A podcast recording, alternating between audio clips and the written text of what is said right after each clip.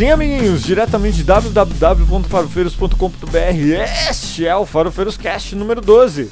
Eu sou Rodrigo Castro e eu não sou um herói. Nunca fui, mas também não sou um vilão, tá?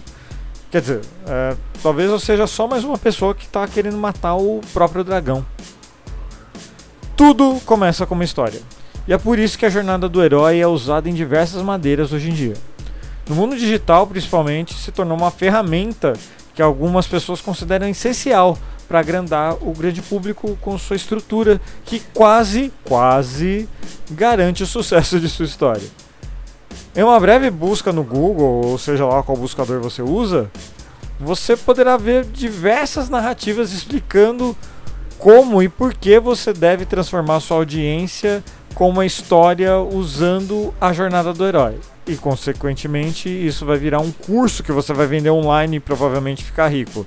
Mas não entra nessa conversa, por favor. A jornada do herói ou monomito foi criado ou identificado por Joseph Campbell em 1949. Em seu estudo, não é raro, por exemplo, comparar Jesus Cristo com Luke Skywalker. E nisso não é um absurdo. Eles seguem a mesma estrutura narrativa. Por isso, hoje, contamos com a presença dele, o homem mais bonito da internet, Pedro Otávio, para mostrar o quão fundo é esse buraco da jornada do herói. A minha pergunta, querido Pedro, é: você já matou seu dragão? Ah, meu filho. É, a questão é, o dragão, ele nunca morre, o dragão não é imortal. A gente pode brincar à vontade falando. O que eu achei que você fosse responder é que na verdade a gente mata um, da, um dragão todo dia, toda hora, em todo lugar. Que sempre tem um novo dragão também pra, pra gente enfrentar. Aí eu falar assim, que uma forma de dizer que ele imortal uma, sempre um dragão novo, mas aí eu ia estar tá dizendo, pode confundir um brasileiro, porque a gente tem que matar um dragão por dia, eles vão achar que ele que é a vida brasileira, que não tá, tá mais ou menos por aí. Uhum. Vamos dizer que é uma escala de dragão, né? O mais fácil de matar seria aquele dragão chinês, que não voa, né? Só solta um fogo. E aí daqui vai crescendo, né? o dragão. E aí, atualmente, hoje, o dragão tá aquele Tiamat, né? O cinco cabeças diferentes cuspindo fogo na gente, enquanto isso é o mestre dos magos jogando pedra na gente. Mas aí, no Tiamat, entra numa sessão meio bíblica, talvez, dragão de várias cabeças, que é o grande vilão de uma jornada de um certo herói aí também? Ou será que não? Tem uma série documental é, que é muito legal de se ver. Eu não sei hoje como se obtém de formas não de baías dos piratas, tipo um Jack Sparrow da vida para de, de, formas não ilícitas. É assim, se você for lá para bota formas não ilícitas e aí você obtém isso. Mas se você digitar é, Dragões, Realidade ou Fantasia, era um documentário que o cara brincava, né, os autores do documentário brincavam como se as pessoas tivessem acabado de achar um fóssil de dragão. É, um dos pesquisadores já tinham acabado de achar um fóssil de dragão e eles estivessem fazendo todo aquele processo de pesquisa, assim como fazemos hoje com uma ossada de um dinossauro, de um tigre dente sabre, um mastodonte, eles fizeram como se fosse um dragão que se achava e começaram a fazer especulações, né? Em cima, ah, como é que essa criatura viveria? Eles começavam a, a, a tratar como se fosse um animal, como que ele funcionaria se existisse, e começaram a se basear no tudo que dizia conforme as lendas. Porque o dragão é um animal que se repete em múltiplas culturas, é, culturas que em tese não tinham conexão entre si, e então não faria tipo, sentido é, a existência de um animal desse é, se repetir em tantas culturas que estavam tão isoladas entre si e não existir. É, então ele começa a dizer isso, né? Uma, uma, é, uma, acaba sendo uma falácia argumentativa de falar, é óbvio que o dragão existiu, porque é uma figura que se repete em múltiplas regiões, mitologias. Existe dragão na mitologia grega, existe dragão na mitologia esteca, na chinesa, japonesa, é, europeia, do meio do, do Cáucaso, todas têm figuras dracônicas que se repetem. E aí então, isso entra num, Se você quer. Tudo é meramente especulativo, claro. Sim, claro. É, você chega e acha que. Ah, vai se repetir porque uma ojeriza natural, até observada em macacos, né, primatas, teria uma ojeriza natural a lagartos e cobras. Então, seria um dos que trariam mais medo, né? Porque, afinal, é um animal que muitas vezes tem uma peçonha, ou seja, ele tem veneno, ou ele consegue te ferir mortalmente. É, e o que dá muito medo é você quer se afastar. Então, uma figura de lagarto, naturalmente, seria uma figura hostil para a maioria do ser humano. Isso está no nosso inconsciente, é, vamos dizer, primitivo. Assim como um bebê, se você brincar, né? Você que já teve filhos, é, não sei se já brincou disso aí, mas um bebê, quando nasce, se você ficar fazendo uma cosquinha na pontinha da bochecha, ele vai começar a virar a boca vai tentar, tipo, mamar no, no, na ponta, porque é assim que é procurando o bico, né? Lida com a, como se fosse procurando o bico. E é, uma, é engraçado você brincar com o bebê, ele vai e faz isso, porque é um instinto natural. E a, a, a ideia do mesmo instinto natural, um medo de cobras, é, seria um instinto natural que macaquinhos aprendem, tipo, eu não vou mexer nisso. Por quê? No passado, o macaquinho que viu aquele bicho e mexeu, morreu. O macaquinho que viu aquele bicho e correu, viveu. Então só sobrevivem macaquinhos que viram o, o, o bichinho e correram, né? Ele não pagou para ver. Por isso, até cito antes da gente continuar e da, você dar a pauta, é aquele filme Prometeus e Não Cumpriu. né? Se você lembrar aquela aquele filme que deveria ser um. que não deveria ser um prequel de Alien, mas a gente descobre no final que é um prequel de Alien. É, e é. tá, tá, tudo errado. E naquele filme tem a bem. coisa mais assustadora, porque, porque é, um, é, é uma nave de imbecis, de astronautas mais imbecis do mundo. E inclusive tem na, na cena é um, um astronauta biólogo que fala, tipo, um fala, um era um biólogo, outro era geólogo. E o geólogo, eles entram numa caverna fala, e o geólogo, olha, ele fala antes isso, eu gosto de pedras, eu sou um geólogo, e é disso que eu sei, vamos lá. Ele começa a entrar na caverna, vê algo estranho, tipo, não tô gostando disso daqui, começa a ter medo vai querer ir embora. Já começa um geólogo que, que olhou assim a caverna e começou a ter medo. E aí chegou o outro, que era o biólogo, que também estava assustado, e tava com medo de tudo, de repente ele vai, encontra tipo um alienzinho que é tipo uma cobra fálica alienígena, vai para fora e ele fica brincando de pet. Oh, que gracinha, bilu, bilu, bilu. E o bicho ataca Gosto, ele. né, cara? Tem gente que achou bonitinho. e aí ele começou a fazer pet com a cobra alienígena. E morreu, e aí a gente...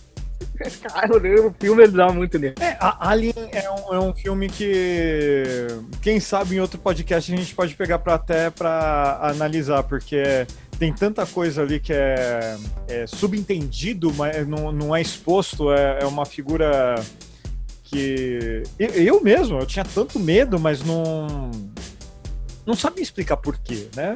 É, e tem o negócio da, da. Não sei nem se existe essa palavra, mas a, da falicidade do, do é, alien. É, mas é. Esse negócio da, de rastejar, de sair do ventre. Tem tanta analogia que me lembra uma coisa que me lembra o poder do mito.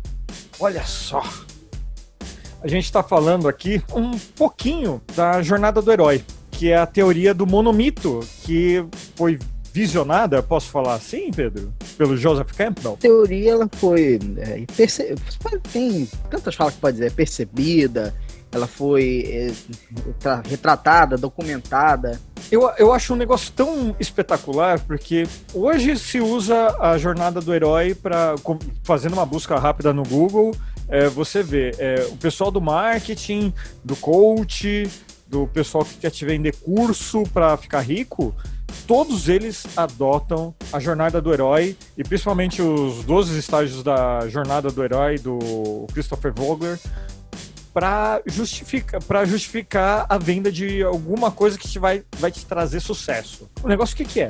essa estruturação vem de épocas primórdias da história da humanidade. Quem a gente vamos dizer assim, que a gente segue mesmo, que é o Joseph Campbell, essa teoria, na falta do nome melhor, desculpa. Teoria, pode falar, sem medo de falar, pode falar teoria. Ele mostrou que vai de Star Wars, passa por Jesus Cristo, passa por Buda, passa pelo Frodo, passa por todo mundo. Inclusive nas nossas histórias pessoais, no nosso dia a dia, entidades católicas, entidades de Umbanda, nas mais diversas regiões do mundo e das mais diversas culturas, ligadas ou não à religião, inclusive. Todas seguem a mesma estrutura. É, já fui muito religioso, mas hoje eu sou ateu. Me falta palavras até para descrever um negócio que transcende a humanidade.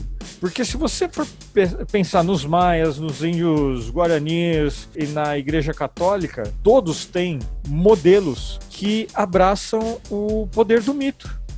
Todos eles seguem, eh, se não todos, mas a maioria dos estágios da jornada do herói.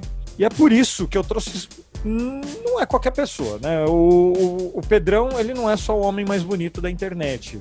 É alguém que ah, pode falar pra gente, não imagina, com propriedade sobre a jornada do herói. Pedrão, eu, eu comecei perguntando aqui se você já tinha matado seu dragão. Eu falei que a gente mata um dragão todo dia. Vou fazer uma outra pergunta que talvez seja tão impertinente quanto a morte do dragão. Eu quero saber se você já atendeu o chamado. Eu creio que sim. Eu Quantas creio vezes? e espero que sim. Quantas vezes? Cara, eu, eu acho que o meu chamado foi impetrado. Eu acho que eu tô, devo estar tá pela terceira vez. Então a terceira vez eu acho que vai. Mas é. Isso é uma, uma parada icônica. Primeiro, eu acho que é importante falar um pouquinho do Joseph Campbell, né? Ele é um antropólogo, né? Nascido do, do final do, do século XIX e viveu no, durante o século XX e morreu lá para 1985. Então, acho, acho que foi 87. Foi, foi, é, 87. Isso. E, mas assim, no final ele viu já o mundo modernizado do cinema e Star Wars, que vai entrar mais pra frente na hora de falar. É, inclusive, para quem está ouvindo, não está assistindo a gente, a gente está transmitindo essa gravação ao vivo na Twitch. Enquanto a gente fala, a gente está passando um documentário do YouTube, pode procurar lá porque é muito bom. Documentário? Não, é uma entrevista, né? É, é entrevista do Joseph Campbell. São vários episódios, recomendo demais. E o interessante desse, desse, dessa entrevista é que ele está sendo gravado de, no Rancho Skywalker. Não poderia ser, ter sido gravado em melhor lugar, inclusive. Mas desculpa, Pedro, Sim. pode seguir. Não, e aí falando dele, ele é um antropólogo que não, não aprofunda-se mais né, nessa entrevista, para quem for ver, mas por fim, ele, ele estudou é, academicamente as religiões nativo-americanas, né, os ameríndios do norte da América, né? E estudando suas culturas, ele se fascinou pelos mitos. E quando você se fascina nos mitos e começa, principalmente da época dele, principalmente. Mas quando você começa a se aprofundar no mito, você, quem pegou antes e estudou e tentou estudar isso de uma maneira psíquica, tem que lembrar que não tinha, na época dele, lá para metade do século passado, estava muito nos primórdios do estudo da mente humana. A psicologia é uma ciência muito recente. E é, ele antes era a psiquiatria, que era mais ligada à medicina, e que era, é, não, nem preciso dizer, é totalmente medieval a parada, eletrochoque, é, lobotomia, é, era totalmente torturante, né? Bem precário. Então, começou a vir de pessoas como Freud, o Jung, fazer a psicanálise e começar a entender que existem processos você adentrar a mente humana sem ser de forma física. Então, eles começaram a estudar o que seria a psique humana. Psique seria a deusa da alma do, da mitologia grega, né? normalmente representada como uma mulher com asas de borboleta, é, então, normalmente, quando você vê muitas borboletas na hora de que um, no filme, né?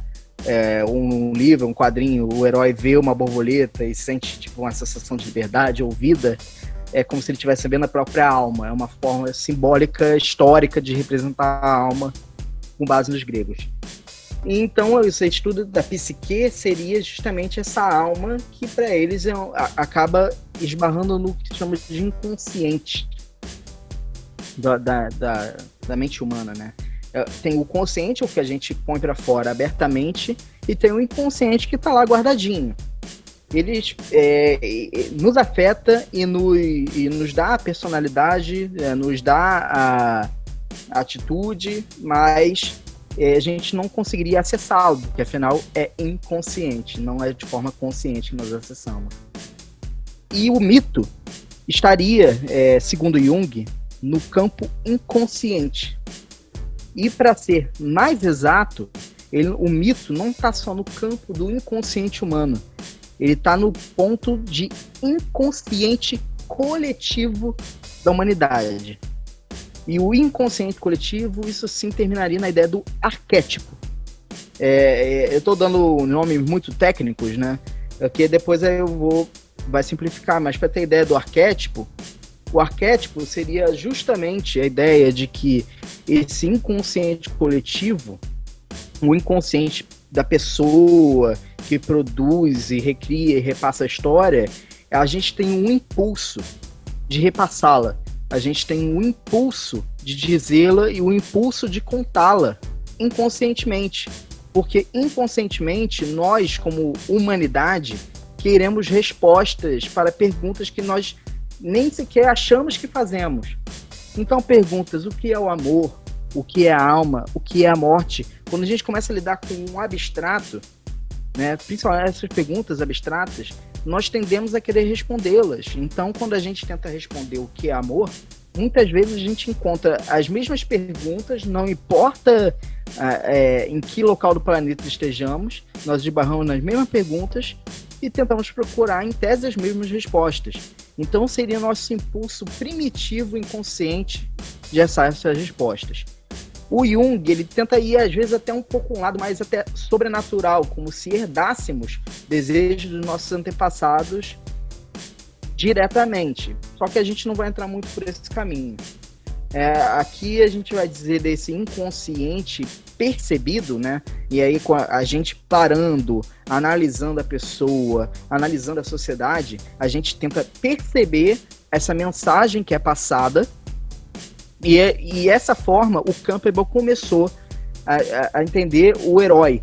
O herói como uma figura não só mítica, mas como uma figura que tenta ser a resposta para perguntas que a humanidade faz inconscientemente. Eu acho que seria interessante a gente começar a dar uma passadinha só por cima dos estágios da jornada do herói. Os 12 estágios, por acaso, é, é do Christopher Vogler mesmo, os 12 passos. Mas apesar ah, disso. As pessoas que... analisam, mas isso vem do monomito do, do Campbell. Isso, vem, isso, isso, é isso que eu, na minha pesquisa, não, não, não, não ficou claro. Mas vamos é, lá. Ele traduz de uma certa forma. É, ele, ele explica, vamos dizer assim? Que a ideia, quando o Campbell foi, criou, claro que ele criou um campo de observação. Mas isso, a ideia, não era ser uma régua. Ele fala, só, as histórias do ser humano vão seguir esse caminho, porque eu falei, tem essas perguntas que querem ser respondidas, né? Como eu disse, é algo inconsciente. Ele crê que toda vez que falamos da figura do herói, não importa a, a religião, crença, posição política ou, ou global, é, você vai acabar respondendo da mesma forma, porque a gente vai se esbarrar nas mesmas perguntas que nunca terão respostas. Então, ele, ele cita né, os eventos que acontecem normalmente nas jornadas do herói, nas histórias que nós contamos, e essa coisa vai acontecer porque são essas perguntas que a gente vai esbarrar. Então, são esses eventos que normalmente se repetirão nas histórias. Porque, e aí, então, esses 12 passos tentam condensar um pouco o que ele fala no livro O Herói de Mil Faces, que é o que tornou ele famoso. Na verdade, os, os dois estágios da jornada do herói do Writer's Journey do Christopher Bogler e daí na jornada do herói no Herói de Mil Faces do Joseph Campbell é uma outra estrutura. Qual que você acha melhor a gente seguir? Mas existe uma, uma resposta contra os dois, porque no final os dois estão caminhando para ter o mesmo sentido. A questão de, a questão de você fazer do, a minha crítica ao outro, mas é uma crítica vamos dizer, ignorante, no sentido de que eu ainda preciso estudar a obra dele para poder falar mais, eu ainda estou no Campbell, eu estou me aprofundando nele, estou no meu terceiro livro dele. O, o problema de você deixar, tipo, passos é como se você fosse, primeiro, seguir certinho isso. O que a priori torna-se verdade, mas ele fala assim: ah, você segue, sei lá, sete ou até sete passos vai ter tudo. O problema é que a gente começa a entrar num, no que a gente brinca de viés de confirmação, né? É como se a gente fosse entrar na história para querer achar esses pontos certos. E no final das contas, você vai encaixar isso, às vezes, em qualquer lugar. Essa, na verdade, é minha crítica à teoria do monomito. Só que não tenho cacife nem um pouco para criticar ainda, só vou falar sobre quando eu tiver meu doutorado, aí eu começo a falar, a bel prazer. Por ter sido tão estruturado dessa forma, o pessoal cooptou, né? Coach, marketing digital, todo mundo pega isso como se fosse uma fórmula mágica de sucesso e que basta você seguir essa fórmula básica, é, acreditar nos seus sonhos e matar o dragão, que é o seu monstro interior, que você vai atingir o sucesso, né? Sendo que uh, isso é algo que a gente vai conversar também em breve, é que todos passam pela jornada do herói. Até o, o que uma coisa que eu fiquei é, chocado por ter admitido ser verdade é que os melhores vilões passam pela jornada do herói, inclusive. E tomam que seria um caminho oposto, né? No, no, no, final, a conclusão deles em si seria uma conclusão deturpada da verdadeira jornada. E assim, para deixar um pouco claro, pra gente, pro público, é, é, falam o, o, os passos, Vamos né? Para eles tentarem identificar quando a gente fala o chamado, fala a ressurreição. A gente Tenta vai seguir enumera é, os estágios aí. da aventura do herói do O Herói de Mil Faces do Joseph Campbell. Tá? Ele começa pela partida, a separação. Então daí é, tem o mundo cotidiano, Sim. daí surge o chamado aventura, mas logo é, em seguida do, chama do, do chamado normalmente é, surge a recusa. Depois da recusa vem a ajuda sobrenatural, chega na travessia pelo primeiro limiar e finalmente chega na barriga da baleia. A barriga da baleia é a história de Jonas. Sim. É, Jonas é o, o, trecho bíblico, né? Se lembrar de que ele teria sido um profeta que foi chamado por, por Deus a, para é, espalhar a, a, palavra dele para um outro povo, né? Um povo seria um povo inimigo, né? Da nação israelita na época, né? Dos judeus. E ele teria se recusado. Ele teria ido pelo caminho da recusa do chamado. E nele ele sofre as consequências. No momento ele entra, ele, ele tenta fugir por, por mar, né? Até que tem uma tempestade. É, concluem lá que os marinheiros concluem que é o cara que está trazendo mal agouro.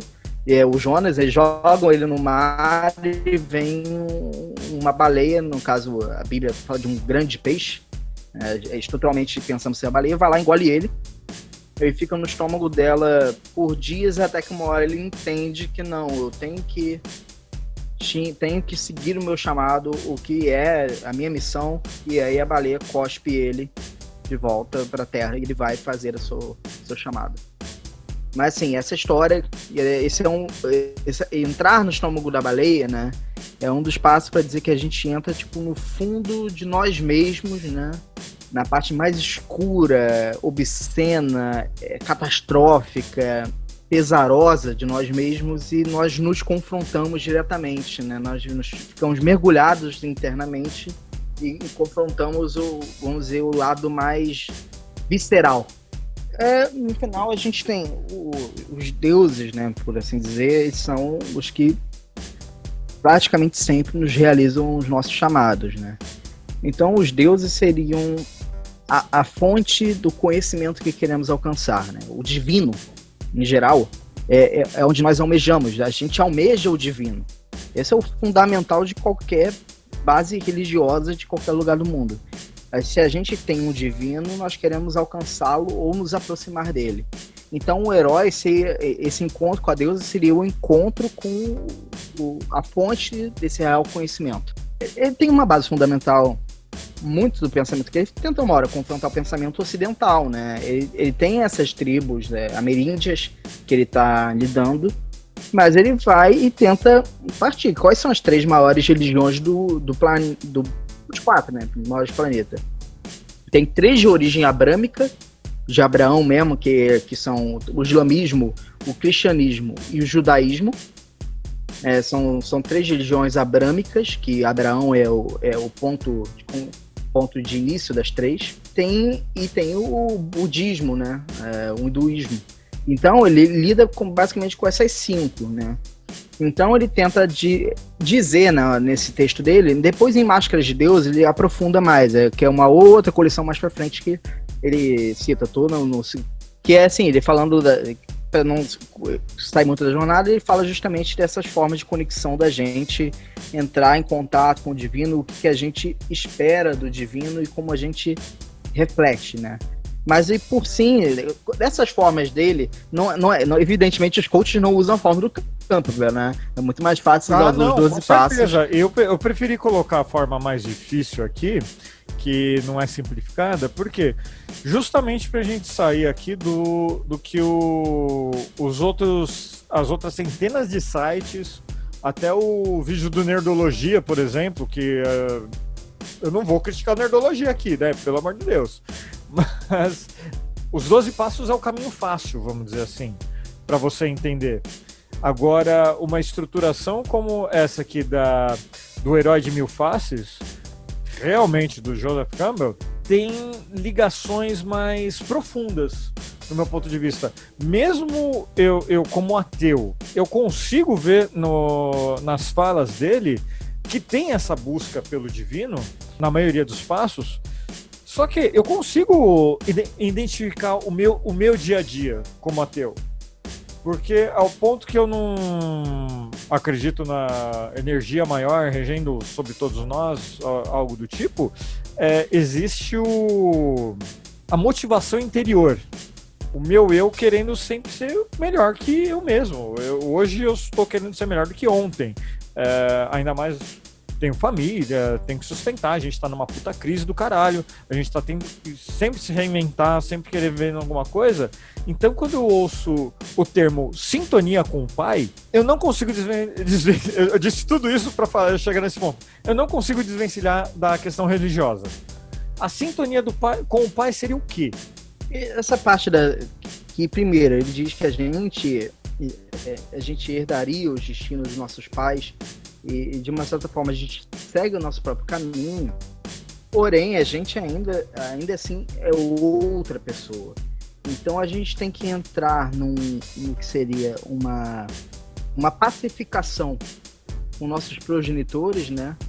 É, a gente tem que pacificar com nossa parte, que faz parte de nós, que nós herdamos, né? Que o caminho dos nossos pais, a gente tem que entrar em paz com nós para conseguir progredir como nós. Assim, a gente tem que. A gente é formado de múltiplas partes.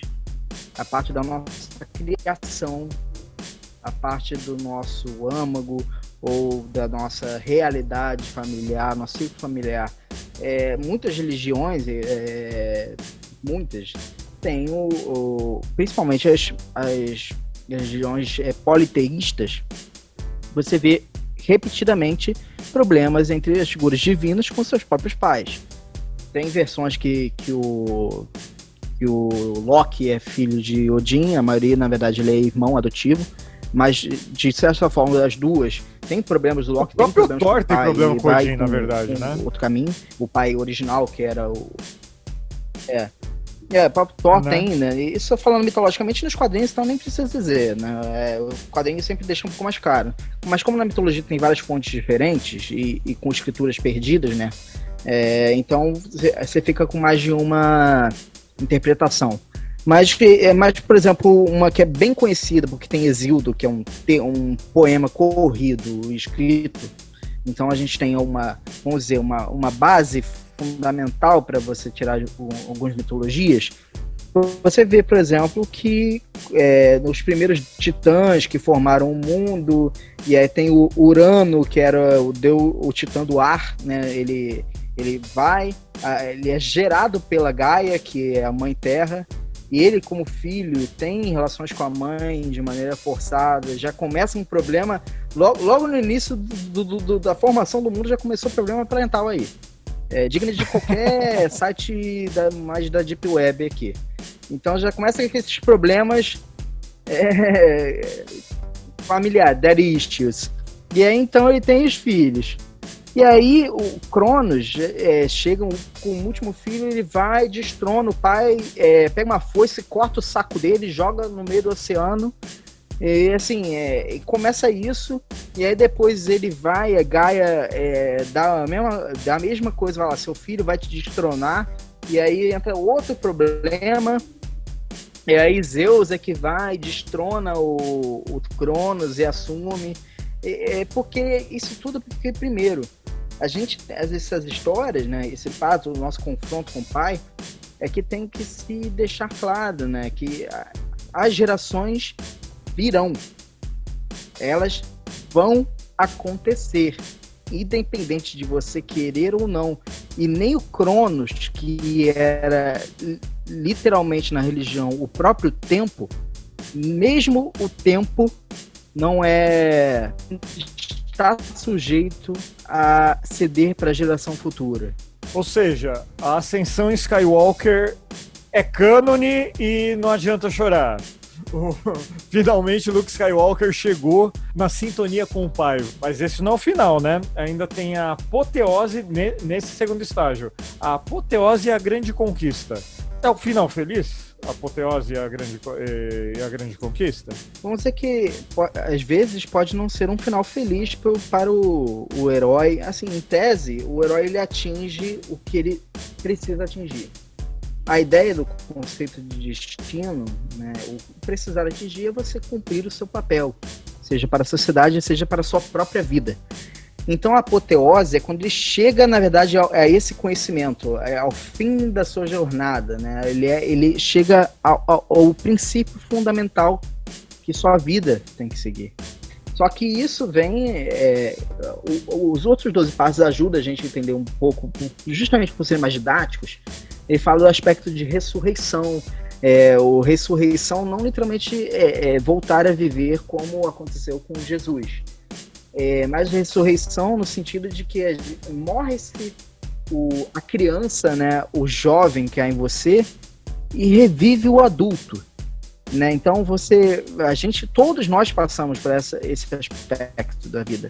Todos nós passamos pelo momento em que nós temos que deixar de ser criança. Onde literalmente morremos como crianças e, e, e nascemos como alguém pronto para o mercado de trabalho, vamos dizer assim. É ver, mas aí então a gente, onde a gente vê, por exemplo, sintonia nas obras, principalmente cinematográficas. Isso ele estava estudando mitos ao decorrer da história.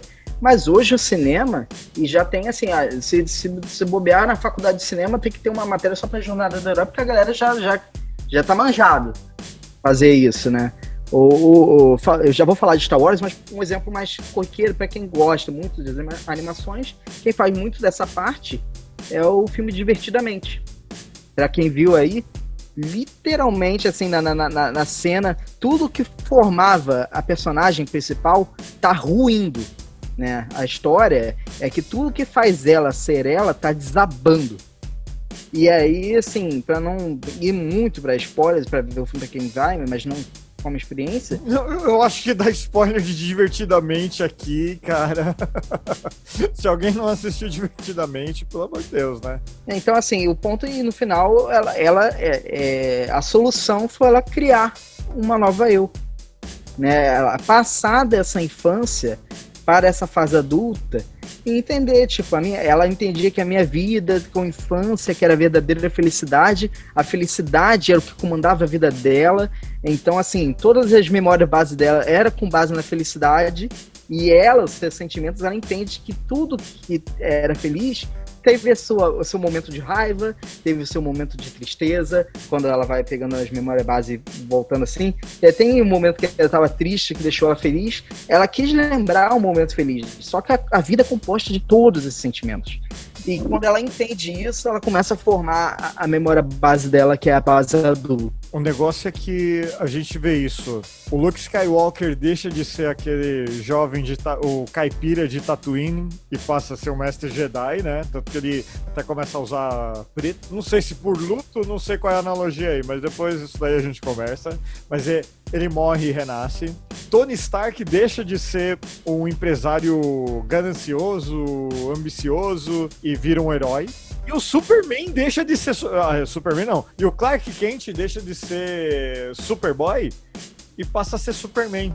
É essa apoteose que a gente tá falando, então. É, a apoteose é quando eles chegam e chegam ao estalo, né, do que somos nós, e nós voltamos com esse novo conhecimento que vai melhorar a sociedade. No caso do Superman, ele se descobre, né, ele passa, é, como Clark Kent, esse Superboy, é que é lógico que a gente tem mais histórias que depois embronha um pouco. Mas em tese, se a gente pega a história base do Superman, ele, ele passa a vida inteira escondido como Clark Kent. Ele esconde, ele tenta suprimir. E, e suprimir o seu chamado te dar consequências. O, o, filme do Zack Snyder, eu gosto muito do Homem de Aço, o filme mesmo. Gosto, é, infelizmente, é, desandou para mim o universo da DC no cinema. Mas eu gosto muito do Homem de Aço, eu tava muito animado. Porque justamente ele fala assim: enquanto ele negava o chamado, conclusões péssimas acontecem com você. Você não pode negar o seu chamado, isso é contra a sua natureza e isso vai trazer consequências. A consequência era o pai dele no filme morrer no tornado. Ele podia facilmente, se ele fosse ele mesmo, ter salvo o pai. E no final ele entende que ele não é caca quente, ele é Superman. O disfarce do Superman é caca quente. A identidade secreta dele não é o Clark Kent, a identidade secreta dele é o Superman. Porque ele é o Superman quando ele está sendo ele. E, e eu posso te dar um spoiler nos quadrinhos? Pode dar. O Clark Kent falou pro mundo que é o, que é o Superman. Falou já? Porque, assim, é, é, a parte né, da brincadeira do Clark Kent é que ele, é, ele se esconde, é que, em tese, é, teve um... Não sei quem é que fez esse traço, mas rondou a internet e que é justamente né, mudou a forma de pensar. Porque quando a gente pega o Clark Kent, é meio que ridículo, né? Como é que ninguém sabe que aquele cara bombadão é o Superman e com a cara dele estampada só bota um óculos. Mas é que, na verdade, quando ele toma a forma né, do, do Clark Kent, ele tipo, deixa relaxado o ombro, perde postura, é, é, é, desajeitado, ele, ele pega todos os trejeitos da fraqueza humana. Isso a gente via muito no Superman do Christopher Reeve.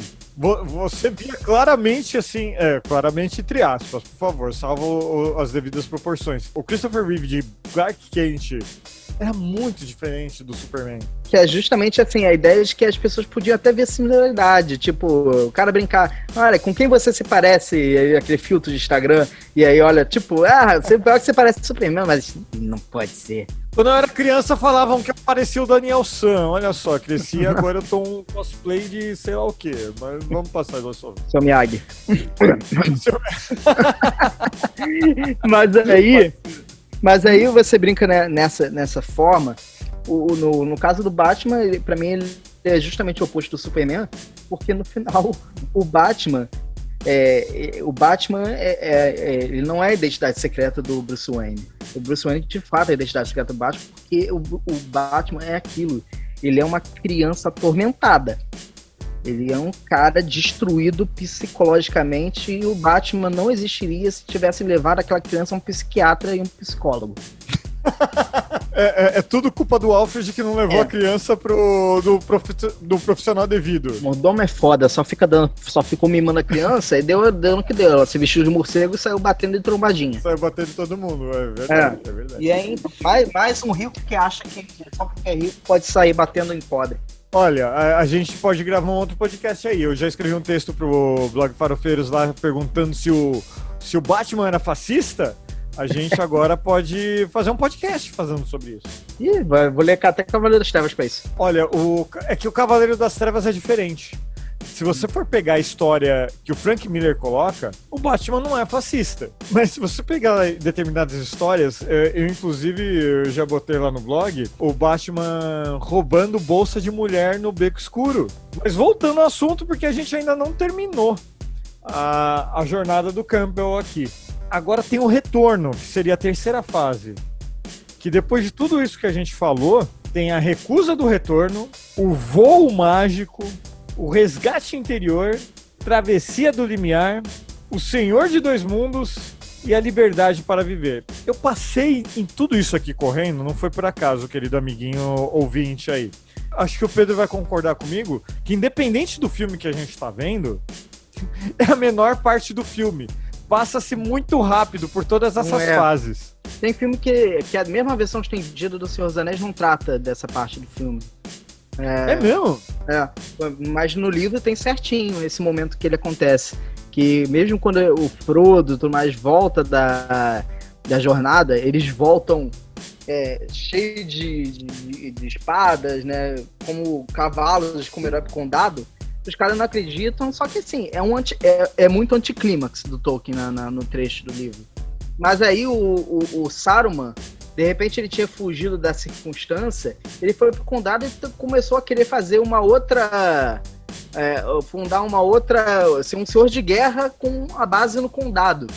E é o Frodo que volta e, e, eles é que conseguem, tipo, acabar com o reinado do Sauron. É um anticlímax, meu filho. Já, já queimou o anel, você já destruiu tudo, e o cara já tá rei, você já saiu de lá rico, e assim, é, é muito anticlímax. Mas é justamente da ideia, dessa ideia que vinha do, do que depois que o herói chega nessa sua apoteose, ele consegue cumprir sua missão, ele vai melhorar a sua sociedade, onde ele vivia, ele vai elevar ela. Esse conhecimento divino que você alcançou, ele serve para uma coisa. Ele serve para você melhorar a população.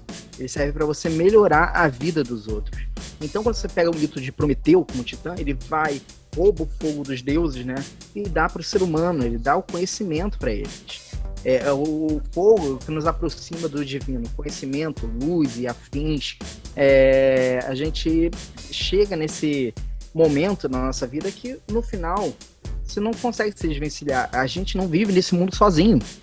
A gente não vive é, nunca sozinho. Então tudo que a gente traz é para envolver a população nisso. O anti-herói acaba vindo de um cara que tenta deturpar esse caminho. Ele tenta su. Normalmente o anti-herói tenta surrupiar é, o conhecimento que ele atinge e tentar viver de maneira egoísta. E isso traz consequências a ele. O, Wolverine seria um, uma espécie de anti-herói porque ele tem. Ele chega nesse conhecimento uma hora, ele chega em paz com ele mesmo, mas ele tem. Ele transforma isso numa natureza violenta dele. E, e, e, justamente os quadrinhos que o Wolverine volta a ser um herói é quando ele entra no X-Men, porque ele pega isso e começa o quê? A ser professor das crianças. Começa a ajudar aquelas crianças a entender o que é. Porque ele viveu num mundo. Uma criança na escola com o Wolverine, um assassino profissional. Do nada o cara surta, começa a matar tudo que vê pela frente. É, eu sou o melhor no que faço, olha só. Mas é, é, é, uma coisa que a gente vê muito no Tony Stark, principalmente no cinema. Quando, quando a gente ah, engrandece o personagem, é, logicamente quando as histórias vão se contando, ele sai um pouco dessa marra. Mas o âmago da, da, da, da quando a gente fala da jornada de todo herói, vou dar um exemplo só pra galera encaixar. O Homem-Aranha, ele vai, recebe o chamado dele e ele nega o chamado. Ele tá lá lutando para ganhar dinheiro, porque ele conseguiu o poder, né? É, acaba, acaba sofrendo as consequências de negar o chamado. É, ele negou o chamado, o tio Ben vai lá e morre. Sabe? E o tio Ben representa qualquer pessoa que não foi salva porque ele decidiu não agir. Então, é, isso faz ele crescer e no final esse, ele, esse renascimento ele, a apoteose dele ressurge como Homem-Aranha, salvando a população. Mas isso, assim, isso forma, é claro, a base da, da ideia do herói, mas depois disso, é, o foco sempre de todo o herói, para ele sendo o herói, é ele estar tá gerando essa mudança na vida. E o, o, caminho dos vilões, né, como fala, é quando eles tentam fazer isso de uma forma egoísta. Tá claro que a jornada do herói é replicada diversas vezes na história da humanidade. Seja em, em mitos religiosos, seja na cultura pop. Eu acho muito absurdo a gente conseguir traçar parâmetros para comparar Jesus Cristo com Luke Skywalker. Mas por que, que você acha que esse padrão, que a gente pode chamar de padrão, é tão admirável? Esse padrão é, parece uma coisa repetitiva de dizer, mas é, é, é justamente esse esse admiro, esse fascínio que vai, porque o que fala desse de ser admirável é que a gente não só repete essa forma de contar as histórias, como nós somos aficionados nela. Cara, é, é, heróis movimentaram no ano retrasado mais de bilhão de dólares no mundo. É, é assim, é, é filme de herói, é corriqueiro. E é falando assim, no caso tá sendo o herói, no sentido, o super-herói tá, tá, tá, um pouco mais literal na, na, na, frente de vocês. Mas quando você chega a qualquer história, é, lógico que assim, as mais épicas é, tem, tem, vai ter muito mais essa cara. Um Star Wars, um Senhor dos Anéis, um Gladiador. É, Matrix vai ficar muito jogado na sua cara. É, o Matrix, é, o Neo, ele tem uma parte que ele literalmente renasce. Ele, literalmente ele sai da Matrix e ele, ele, ele, ele sai da, da como se estivesse saindo da placenta, né? Quando ele tá virando é. bateria, careca, sem dente, tirando um cordão umbilical que não tá na barriga, tá aqui no. no, no é na nuca. Gosta? Na nuca, e quando vê, tá todo mundo com um feto lá. Ele literalmente renasce quando ele adquire esse novo conhecimento. E o que, que ele tem que fazer? Ele não nega o conhecimento e vai tentar levar aos outros. É, tentar fazer as pessoas saírem da Matrix. É, no, no, no, fundo, assim, eu, eu, sou um cara, eu sou religioso, sou presbiteriano, eu tenho fé, eu tenho fé. Mas, assim, o que eu tô falando aqui é figura um pouco mais Pedro historiador, não Pedro religioso. Mas, ao mesmo tempo, eu tô tentando juntar um pouco dos dois ao dizer aqui, as religiões, elas têm essa função social que não devem ser a função de controle social. É, ela, tem, ela tem a função de trazer a apoteose do ser humano, trazer o, seu, o ser humano ao melhor estado que ele pode ser. No final das contas, a, a, as religiões, em, em, em, seu aspecto geral, ela é a união desses princípios tentar, de tentar trazer o ser humano ao seu melhor estágio. Esse é o ponto. Então, assim, o Campbell, ele tenta fazer isso e, e evidentemente, ele machuca muita gente. Se a gente hoje é, os caras ensaiam. Se hoje a galera no carnaval ensaia a paixão de Cristo e eles conseguem tirar foto do momento exato que o diabo estaria vencendo antes de Cristo vencer e, e começa a fazer o estardalhaço e acha que o Covid-19 veio destruir o mundo por causa disso, o que você acha quando eles falaram que Campbell disse que a gente não não era mais uma estrutura narrativa que se repetia em todos, né? Tipo, não, aquilo ofendeu muita gente, cara. Ofendeu muita gente. Mas numa estrutura do cinema, quando ele falou do Rush Skywalker que ele tá filmando, é que o George Lucas, ele literalmente pegou o roteiro e fez as margens da jornada do herói, do monomito. Ele literalmente fez o Campbell ele seu... seguiu todos os passos lá, ele copiou mesmo, é, não foi é, ele, ele, pegou, ele chamou o Joseph Campbell, o Joseph Campbell virou amigo do George Lucas, porque ele virou consultor do roteiro. Então ele tá falando assim, eu tô fazendo aqui. Isso, cara. É, o George Lucas, na, na, estrutura narrativa de Star Wars, ele fez propositalmente para ser a cópia cuspida e escarrada da, da jornada do herói, né? Ele, ele colocar isso em tela. Então, não existe um exemplo melhor para entender a estrutura narrativa para você que está ouvindo do que você pegar essa estrutura, ler mais ou menos o passo a passo e dar um play em Star Wars. É, você vai pegar aquilo assim, é tudo ponto a ponto. Embora eu recomende para ser Star Wars, o primeiro Star Wars hoje, ele é datado. Para pessoas mais novas, e ver isso pode ser é, um, um ato e requer mais seu esforço e atenção, porque o filme é lento, porque é um filme de época. Mas se você quer essa estrutura narrativa de uma forma mais fluida e muito mais é, atualizada, contemporânea, veja Matrix. Matrix é, é também outra coisa. Poxa, mas Matrix ainda é velho, hein, Não, eu falo uma forma. hoje em dia. É, 20 anos de idade já, cara. A gente é que tá velho. A gente que tá velho. mas, mas tem, mas é, é, na, na, cultura pop, eu acho que o, o príncipe está mais em evidência hoje em dia é o Tony Stark.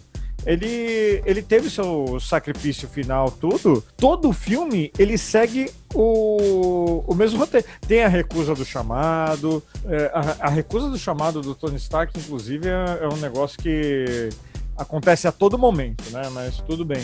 Tem a estrada de No provas, segundo e no terceiro filme, ele, ele tem um momento de recusa e o vilão ele reaparece fazendo. ferrando com tudo e, quando- e ele tem que voltar a ser o Homem de Ferro. Mas até no Vingadores Ultimato tem a recusa do chamado, porque ele tá querendo manter aquilo lá que, que ele conseguiu e quer manter inalterado. Tem a apoteose, tem a conquista, tem a recusa do retorno. Tá certo que o voo mágico dele é meio trágico, né? No final de Ultimato. Mas é, não deixa de ser o, o voo mágico e a liberdade dele para viver. É, a gente tem um, um presidente que provavelmente usou a jornada do herói para atingir o objetivo dele, né? Subverteu dela. Pena que muita gente comprou essa ideia dele e tá achando que tá vivendo a, a grande conquista, mas na verdade tá na barriga da baleia, né? É, tá vivendo a apoteose e no final não, não sai desse, desse ácido estomacal. Queria agradecer mais uma vez a participação do Pedro Otávio e, por favor, não esqueça de seguir ele no Twitter, no arroba PedroOtávioLB. Mas se você quiser, lá no post do blog Farofeiros, tem o link direto para a conta dele. E você já sabe, toda segunda-feira, às 10 horas da manhã, tem Farofeiros Cast no Spotify, no Google Podcasts, entre outros. E a você, querido ouvinte, muito obrigado mais uma vez por ter escutado e fica ligado que semana que vem tem mais Farofeiros Cast. Abraço!